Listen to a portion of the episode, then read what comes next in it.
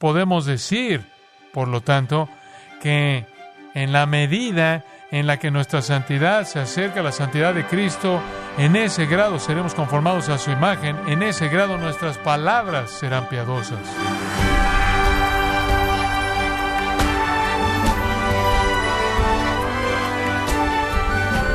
Nos gozamos con el hecho de que nos acompañe en gracia a vosotros el día de hoy con el pastor John MacArthur. Muchas personas tranquilas, agradables y respetuosas al hablar se convierten en los más hirientes, soeces y groseros en las gradas de un estadio. Pero cuando se trata de su vida personal, usted domina y controla su lengua sin importar el ambiente que lo rodea. Hoy el pastor John MacArthur, en la voz del pastor Luis Contreras, nos enseña diferentes estrategias bíblicas para controlar la lengua en la serie Domando la lengua, aquí en gracia a vosotros. Nada delata más al corazón que la lengua, y es de mucha preocupación para Santiago.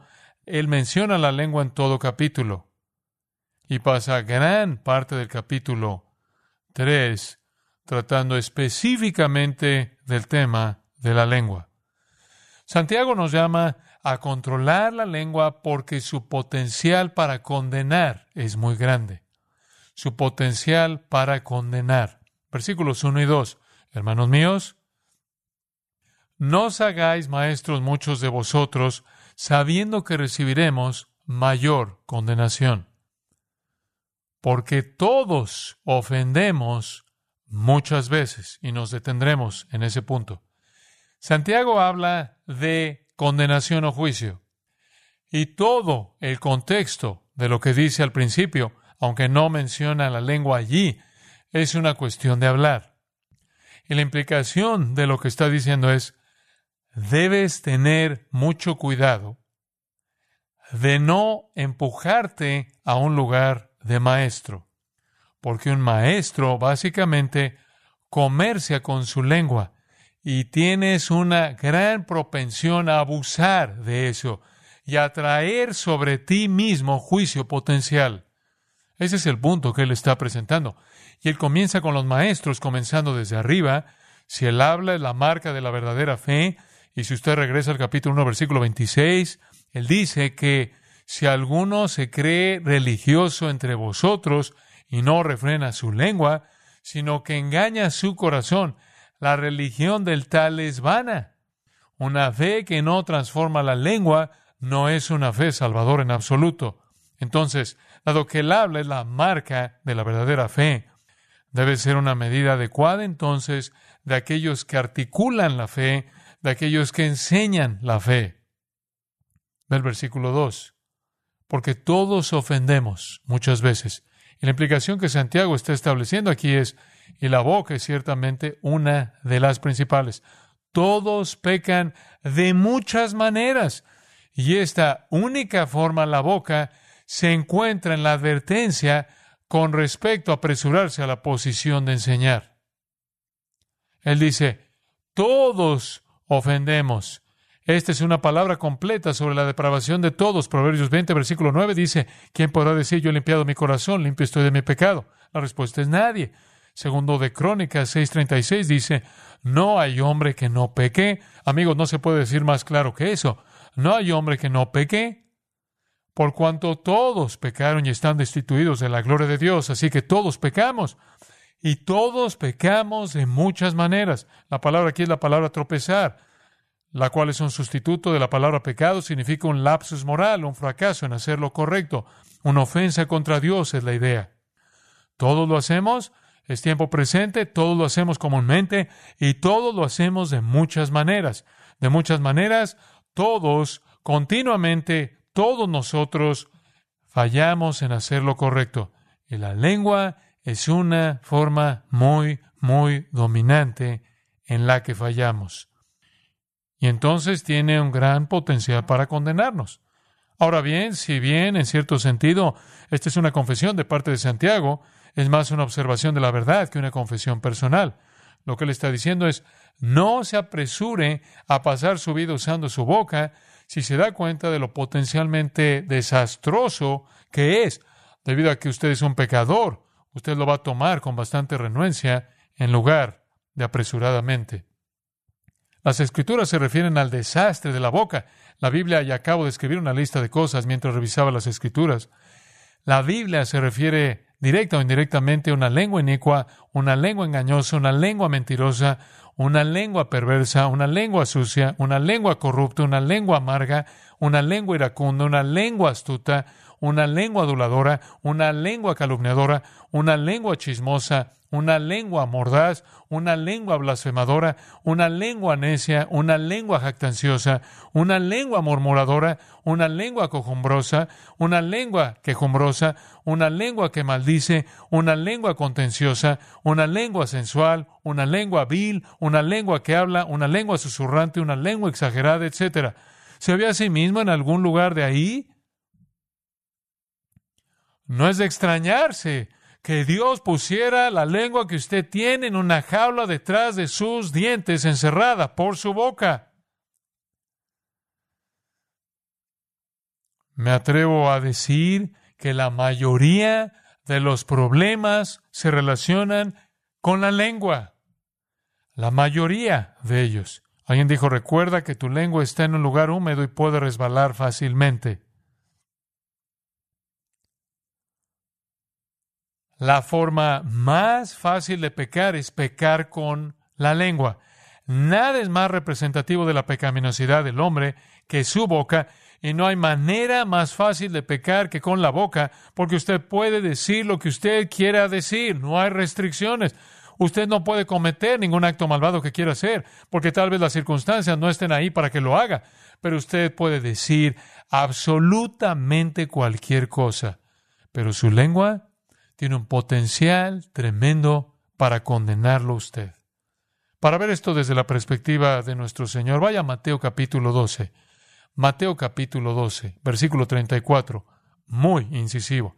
Y aquí Jesús está en un diálogo muy intenso con los fariseos, quienes lo han acusado de hacer sus obras por el poder del infierno en lugar del cielo.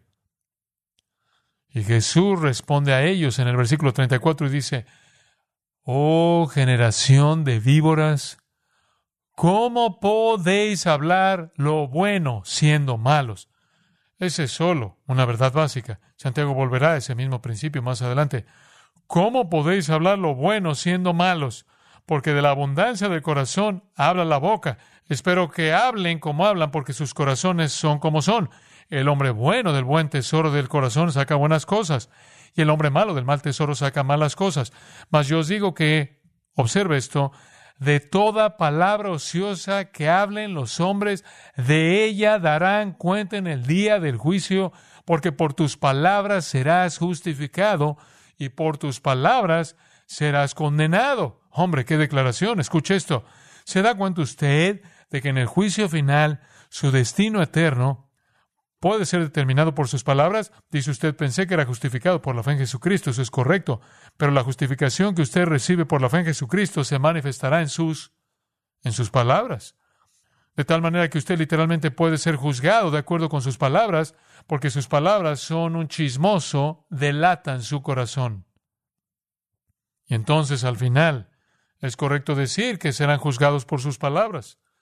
En cuanto a si debe entrar al reino de Dios o ser excluido del reino. Sus palabras, dice usted, el Señor lleva un registro de las palabras de todos. Es fácil para él. Ni siquiera tiene que escribirlas. ¿Sabe que incluso la ciencia tiene algunas cosas interesantes que decir? Hace algunos años leí acerca de un hombre que encendió su televisión en Londres, Inglaterra, y vio un programa de media hora que salió de Texas.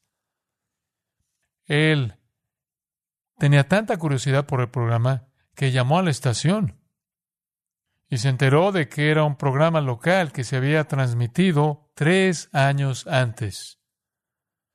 La única explicación que tenía algún sentido sobre cómo lo captó en su televisor fue el hecho de que científicamente una vez que algo sale al aire, permanece allí, de alguna manera encuentra el camino hacia su receptor.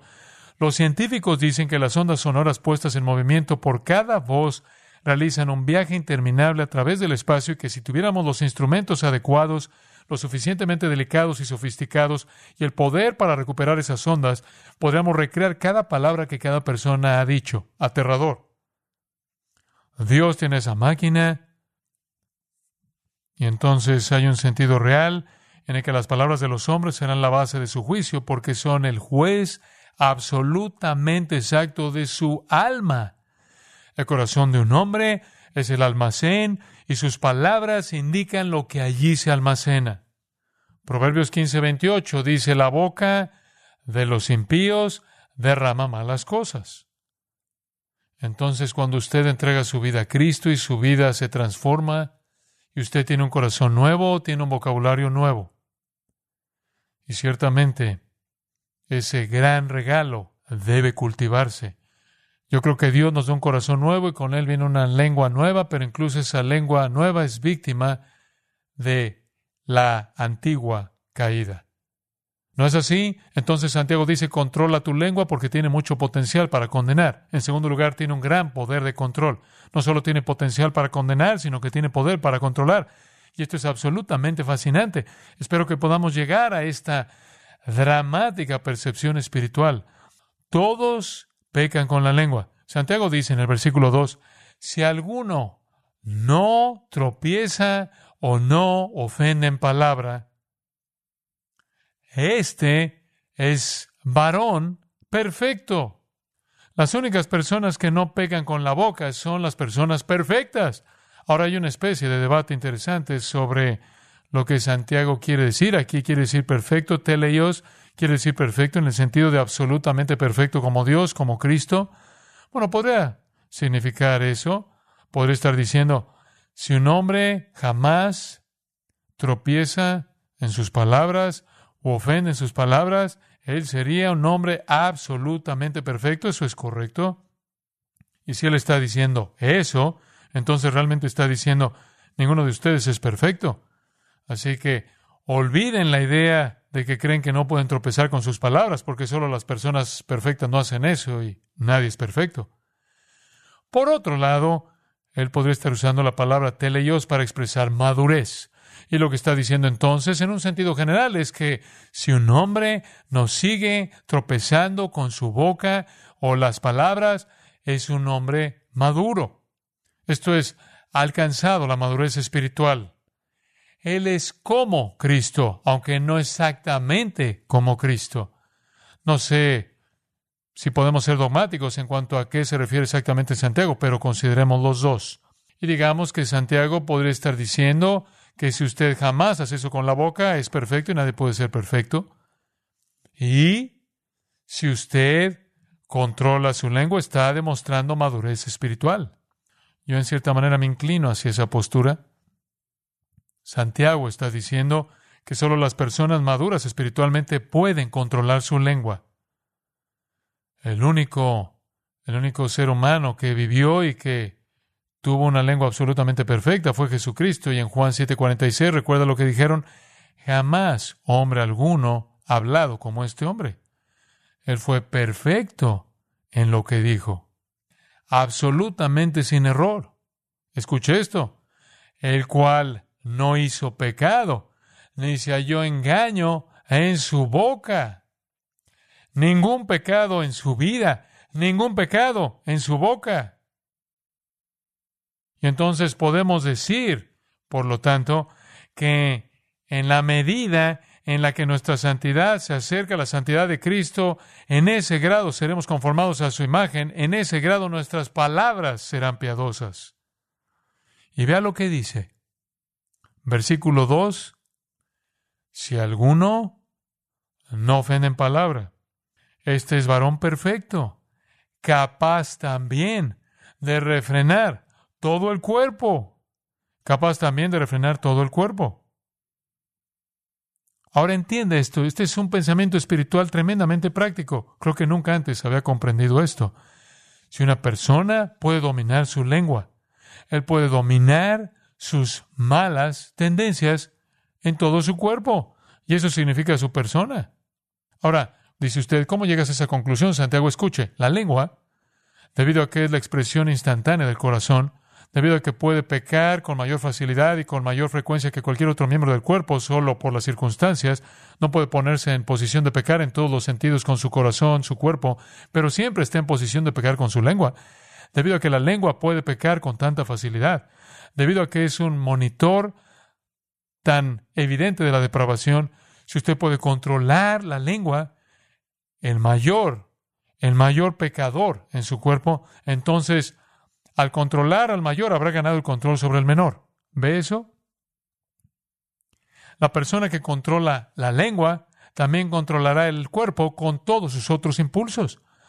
Dado que la lengua responde más inmediatamente y más rápidamente y más fácilmente al pecado, si estuviera controlada, las partes que responden más lentamente también serán controladas porque los medios de la gracia divina aplicados a los mayores también se aplican a los menores. ¿Qué principio? ¿Sabe lo que eso me dice? Eso dice que si quiero enfocar mi vida cristiana en una cosa, si quiero ponerme en marcha, si quiero controlar toda mi vida espiritual, debo trabajar en mi qué? Mi lengua. Bueno, ahora nos damos cuenta de que no es completamente posible tener una lengua sagrada por completo, pero en la medida en la que uno controle su lengua, controlará su cuerpo. ¿Por qué? Porque Cualquier dinámica espiritual que funcione para controlar su lengua, funcionará para controlar el resto de usted. Pero lo hace tan simple y tan dinámico si tan solo podemos concentrarnos en la lengua. ¿No es eso práctico? Quiero decir, simplemente enfóquese en eso. Concéntrese en su boca. Y si el Espíritu Santo lo hace con el control del miembro más volátil y más potente, el resto será sometido. Warren Wiersbe cuenta la historia de un amigo pastor que se le acercó y le dijo que tenía un miembro de su iglesia que era un chismoso notorio. Ella colgaba el teléfono casi todo el día compartiendo cositas con cualquiera que le escuchara. Ella vino a este pastor, amigo de Warren Wiersbe, un día y le dijo, Pastor, el Señor me ha convencido de mi pecado de chismes. Mi lengua me está metiendo en problemas a mí y a otros. Él dice, mi amigo sabía que ella no era sincera porque había pasado por esa rutina muchas veces y cautelosamente preguntó, bueno, ¿qué planeas hacer? Muy piadosamente ella dijo, quiero poner mi lengua en el altar. A lo que mi amigo respondió con calma, no hay un altar lo suficientemente grande. Bueno, no quiero discutir con él, pero creo que hay un altar lo suficientemente grande. Creo que tenemos que concentrarnos en nuestra boca, eso es lo que dice Santiago. Bueno, qué simplificación. Solo concéntrese en lo que dice y cualquier medio de gracia y cualquier dinámica de compromiso espiritual que cuide su lengua, al controlar eso, controlará al resto de usted. El salmista lo expresó de esta manera en el Salmo 39, versículo 1. Yo dije, atenderé a mis caminos para no pecar con mi lengua, guardaré mi boca con freno. Ese es el lugar para comenzar, amados. Ese es el lugar para comenzar. Para ayudarnos a entender eso, Santiago nos da dos ilustraciones Versículo 13, aquí dice él, nosotros ponemos freno en la boca de los caballos para que nos obedezcan y dirigimos así todo su cuerpo. Aquí está la ilustración número uno, hombre. Esta es una ilustración de primera clase para mostrar que si usted controla la lengua, controla todo. Él usa un caballo. ¿Cómo controla usted un caballo? Controla un caballo controlando su lengua. Pone un trozo de metal en la boca de un caballo, se pone en su lengua. Y luego le pone un arnés alrededor se lo sube por la cabeza, toma algunas riendas y cuando jala eso, jala ese bocado de metal contra la lengua del caballo. Así que es una muy buena ilustración. A controlar la lengua del caballo, controla los movimientos del caballo. Un caballo, por cierto, déjame decirle, es inútil sin eso. ¿Alguna vez conoció usted un caballo que se ofreciera como voluntario para arar un campo? Solo se aparece un día, me gustaría arar su campo, señor. ¿Alguna vez conoció usted un caballo que se ofreciera como voluntario para jalar un carro? ¿Qué tal un caballo voluntario para llevar un jinete? Usted tiene que domarlos, ¿verdad? Y los doma con un pedazo en la boca y controla todo el cuerpo, controlando la lengua. Puede dirigir todo el cuerpo, eso es lo que dice Santiago. Usted consigue el control de su lengua y puede dirigir todo su cuerpo. Todo lo demás se alinea. ¡Qué ilustración tan gráfica! De hecho, esto es lo suficientemente axiomático como para que haya sido un material estándar para escritores y hombres sabios en ese tiempo y lugar. Y Santiago puede incluso estar tomando la ilustración de alguien más, pero el punto está claro. Al controlar la lengua, toda la vida se dirige a un propósito útil. Sin el control de la lengua, el caballo es absolutamente inútil. ¿Quieres saber algo? Un caballo indomable y desenfrenado no sirve para nada. Simplemente corre. Otra ilustración que da en el versículo 4. Mirad también, dice él. Aquí hay otra. Las naves aunque tan grandes, y llevadas de impetuosos vientos, son gobernadas con un muy pequeño timón, por donde el que las gobierna quiere, o donde quiera el impulso del piloto. Esa es otra ilustración muy vívida. Un barco enorme, y dice, bueno, no eran tan grandes en ese día. Bueno, el de Hechos 27, si mal no recuerdo, tenía 276 pasajeros. Ese es un barco de bastante buen tamaño, impulsado en un tremendo euroclidón, euroaquilo, ese viento del noreste que vino, ese gran barco, conducido a través del Mediterráneo, por supuesto, estaba fuera de control en Hechos 27, pero bajo control. Fue guiado totalmente por el timón. Ese pequeño timón mueve ese barco enorme. Estado, este verano estuve en un barco de 70 mil toneladas. Es una ciudad, absolutamente una ciudad flotante entera. Miles de personas en ella. Y este pequeño timón lo mueve a través del mar. Subía a las habitaciones del capitán y luego al puente de dirección. Y hay un tipo con esta cosita en la mano moviendo esa ciudad a todas partes y a cualquier lugar metiéndola en un muelle, ni siquiera toca el muelle. Tal control. Eso es lo que dice Santiago. Si puede controlar la pequeña lengua, usted puede mover todo lo demás. La idea es esta, escuche. La potencia aplicada en el punto correcto es suficiente para controlar todo el barco. Y el poder aplicado en el punto correcto, que es la boca, es suficiente para controlar a toda la persona. Y ese es el segundo punto. Santiago dice que controle su lengua porque tiene el poder de controlarlo a usted. Es poder de controlarlo a usted. Hable solo palabras amables. ¿Puedo ser realmente práctico con usted? Hable solo palabras amables. Hable solo palabras amables. Hable solo palabras amorosas, palabras verdaderas, palabras reflexivas, palabras santas, palabras sensibles, palabras edificantes. Hable solo palabras amables, palabras de consuelo, palabras de bendición, palabras de humildad, palabras de sabiduría, palabras de acción de gracias. Hable solo palabras desinteresadas y palabras pacíficas y si hace usted eso, controlará todas las demás partes de su vida, porque la única forma en que usted puede hacer todo eso es estando bajo el poder del Espíritu de Dios. Pero el punto focal es concentrarse en el control de su lengua. Hombre, eso simplifica las cosas conceptualmente. Su lengua es como un interruptor maestro. Un comentarista escribe, si nuestra lengua estuviera tan bien controlada que se negara a formular palabras de autocompasión, imágenes de lujuria, pensamientos de ira y resentimiento, entonces estas cosas se cortarían antes de que tuvieran la oportunidad de vivir. El interruptor maestro las ha privado de cualquier poder para cambiar ese lado de nuestras vidas. El control de la lengua es más que una evidencia de espiritualidad, de madurez. También es el medio para lograrlo. El interruptor maestro, ¿qué idea? Su lengua es el interruptor maestro. Jale esa cosa y nada más funcionará. Todo lo demás se vuelve intrascendente. Y él lo resume en el versículo 5. Así también, la lengua es un miembro pequeño, pero se jacta de grandes cosas. Deténgase ahí. ¿Qué quiere decir él? Es un fanfarrón, presume de grandes cosas. ¿Sabe por qué? Puede hacer grandes cosas, hombre es potente está orgulloso de su poder de control y realmente puede hacerlo. Es un instrumento poderoso. Puede derribar a la gente, puede derribar iglesias, puede destruir relaciones, puede arruinar un matrimonio, puede devastar una familia, puede destrozar una nación, puede conducir al asesinato, puede conducir a la guerra. Por otro lado, puede edificar. Puede crear amor, entusiasmo, aliento, consuelo, paz, gozo, lo poderoso, poderoso que es la lengua.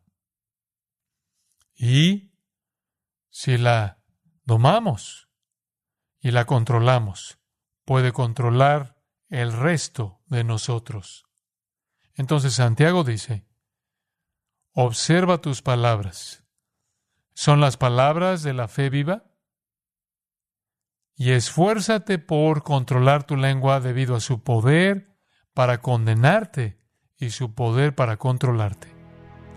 Qué palabra tan práctica es esa para nosotros. Inclinémonos juntos en oración. Padre, te pedimos que nos des la gracia por tu Espíritu para controlar nuestra lengua. Señor, ayúdanos a someternos al Espíritu en la punta de nuestra lengua, para que nuestro hablar sea siempre con gracia, sazonado con sal, fortaleciéndonos unos a otros. Perdónanos, perdónanos Señor, por las violaciones en las palabras tan frecuentes, y santifica nuestra boca, y así todo nuestro cuerpo para tu gloria, en el nombre de Cristo. Amén.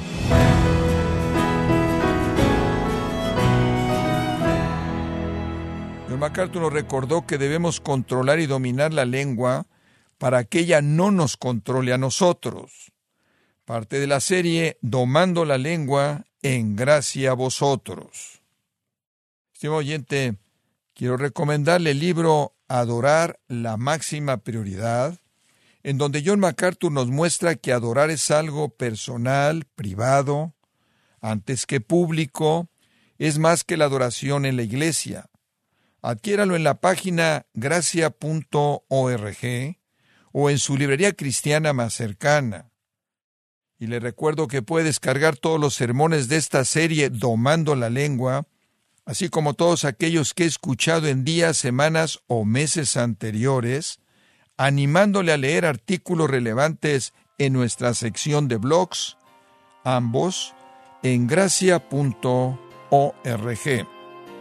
Si tiene alguna pregunta o desea conocer más de nuestro ministerio, como son todos los libros del pastor John MacArthur en español, o los sermones en CD que también usted puede adquirir, escríbanos y por favor mencione la estación de radio por medio de la cual usted nos escucha en gracia a vosotros. Es importante conocer no solo el país y ciudad de donde usted nos escucha, sino también la radio. Para quienes contactan nuestro ministerio por primera vez, pueden solicitar una copia del mensaje de promoción sin costo alguno, un mensaje por oyente únicamente. Si usted vive en los Estados Unidos o Puerto Rico, escríbanos a Gracia Vosotros, P.O. Box 4000, Panorama City, California, 91412. O puede escribirnos a través del siguiente correo electrónico radio arroba gracia punto org. Esto ha sido todo por hoy y queremos agradecerle su sintonía de lunes a viernes en nombre de John MacArthur y del personal de este organismo, invitándole para que nos acompañe en la próxima edición y así juntos continuar desatando la verdad de Dios un versículo a la vez en gracia a vosotros.